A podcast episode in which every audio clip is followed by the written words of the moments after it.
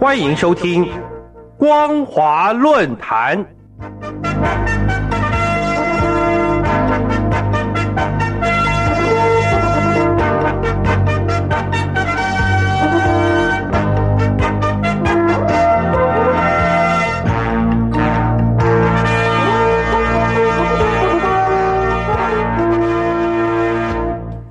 各位听众朋友，你好，欢迎收听今天的光华论坛，我是老顾。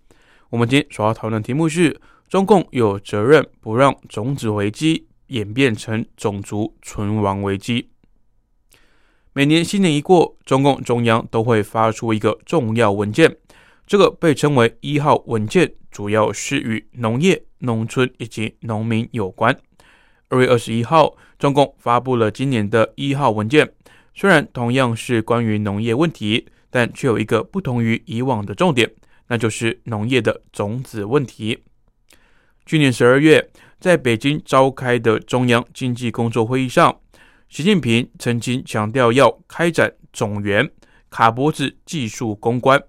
现在一号文件又首次提到种业的发展，要求打好种业的翻身仗。显然，种子问题已经成为农业的一个困境。根据中国种子贸易协会发布的《二零一九年中国农作物种子进出口贸易资料分析》显示，二零一四年至二零一九年，种子进口量为六点六万吨，出口量为二点五一万吨。中国大陆对所谓的洋种子的依赖度高达百分之七十二。了解内情的人士也透露，除了水稻之外，其他种子多少都存在卡脖子的状况。而这不只是粮食种植产业，也包括牲畜以及禽类。其中，玉米种子的自给率最为薄弱。以东北还有黄淮海地区为例，黄淮海地区种植的玉米主要是美国先锋公司的鲜玉三五五品种。东北北部种植的玉米种子主要是从德国进口，洋种子一度占有吉林省玉米种子市场的百分之七十。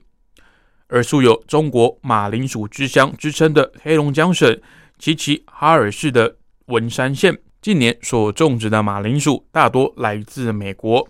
而有“中国蔬菜之乡”的山东寿光，洋种子所占的份额一度高达百分之八十。中国大陆十四亿人平常常吃的白萝卜种子大多是韩国进口的，餐桌上不可少的辣椒则来自以色列，甜菜以及黑麦草种子对外依存度达到百分之九十五以上，西兰花本地种子占比也只有百分之五。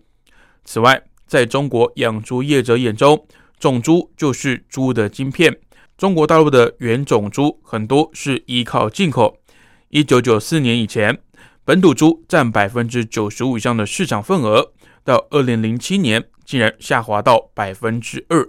专家表示，如果再遇到像二零一九年非洲猪瘟的影响，就会造成四代种猪的团灭。这也就意味着，至少在四年以内，种猪数量会供不应求。届时，如果国外对中国实施种猪禁运，后果将会非常严重。所以，他们特别提出猪晶片比半导体晶片更难搞的警告。二零二零年年底卸任的中共农业农村部部长韩长赋也曾经指出，中国大陆的主代机几乎全靠进口。二零一四年，中国工程院院士许匡迪也表示，如今北京烤鸭百分之九十五都是英国樱桃谷鸭的鸭种。说起来，真是出人意料。中华文明的基底就是农业文明。中国一向号称是农业大国，但现在却深陷在种子困境之中。而针对这个问题，官媒新华社旗下的《半月报》也分析表示，大陆之所以培育不出好的种子，是因为原创性种植相对稀缺，资源精准鉴定能力薄弱，现有种植资源保护不足，基因挖掘能力薄弱。科研机构以及企业缺乏有效协助等五个卡关因素，但是我们却认为，当前中国大陆出现的种子困境以及它可能带来的影响，可能不是技术上的问题，另外还有更值得探讨的深层原因，各位听众朋友要了解，虽然中国历史每两三百年就会有一次大规模的政治还有社会危机，可是经济基础通常不会彻底的遭受到破坏。原因就在于中国是小农经济，因此每个农民在收成之后都会选择特别好的留下来当种子，即使社会动荡不安，农村中的农民还是会保有自产的种子，可以继续他们的生产以及生活。但遗憾的是，在中共的统治下，种子是由中央所供应的，农民无法保有自己的种子，一旦发生危机，立刻不可收拾。